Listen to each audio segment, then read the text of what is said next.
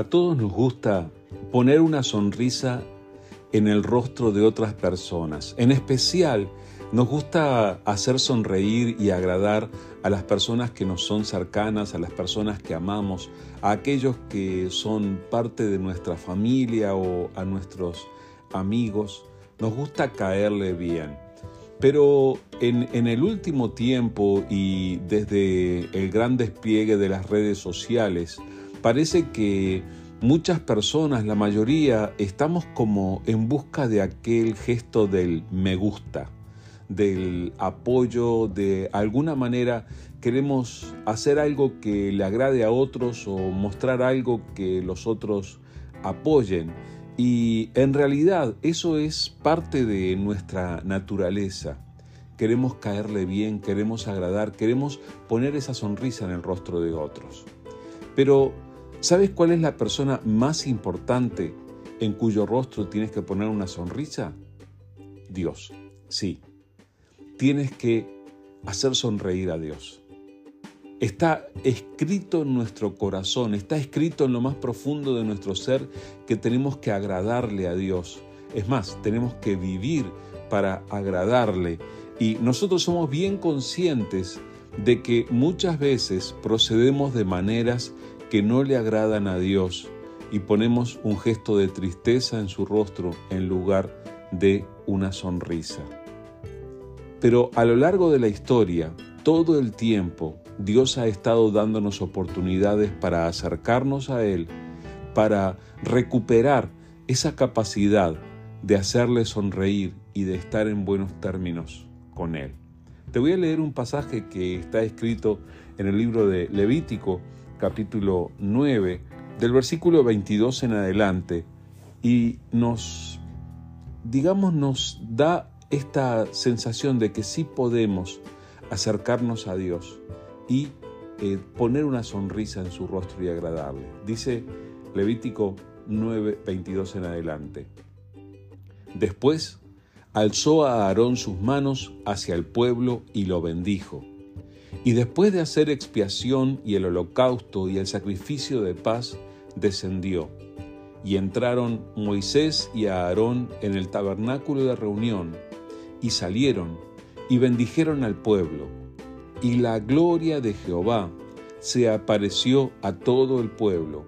Y luego salió fuego delante de Jehová, y consumió el holocausto con las grosuras sobre el altar. Y viéndolo todo el pueblo, alabaron y se postraron sobre sus rostros. ¿Sabes qué es lo que acabamos de leer? Esto es el relato de un feliz encuentro entre Dios y sus hijos. Este es el grupo de su pueblo, el grupo de aquellos que Él ha rescatado, que están poniendo una sonrisa en su rostro porque están haciendo las cosas tal como Él les ha enseñado.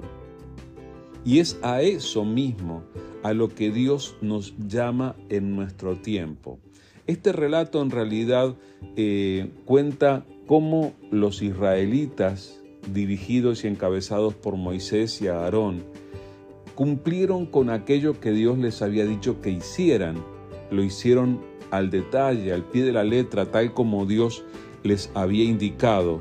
Y aquí, este es el momento en el que Dios, ante los ojos de su pueblo, sonríe.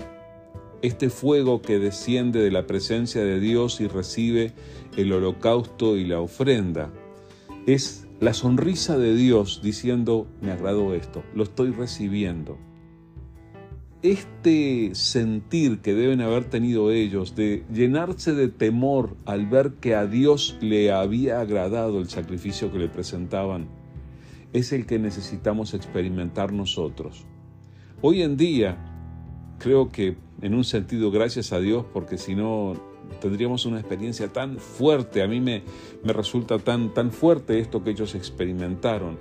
Eh, hoy en día no experimentamos este descender del fuego de Dios en manera visible, eh, con, con frecuencia, pero estamos en tratos con el mismo Dios y necesitamos acercarnos a Él y en especial necesitamos tratar con Él el asunto de nuestros errores, el asunto de las cosas que hacemos mal y necesitamos venir delante de Él y decirle, Dios mío, me he equivocado, pero quiero agradarte, quiero cambiar, quiero poder poner esa sonrisa en tu rostro.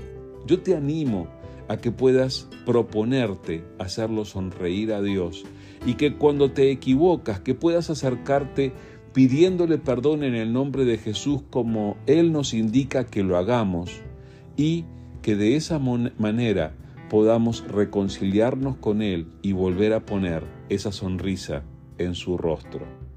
¿Qué tal si hablas con Dios? Si te acercas a Dios ahora y le dices que es tu intención hacerle sonreír y agradarle con tu vida.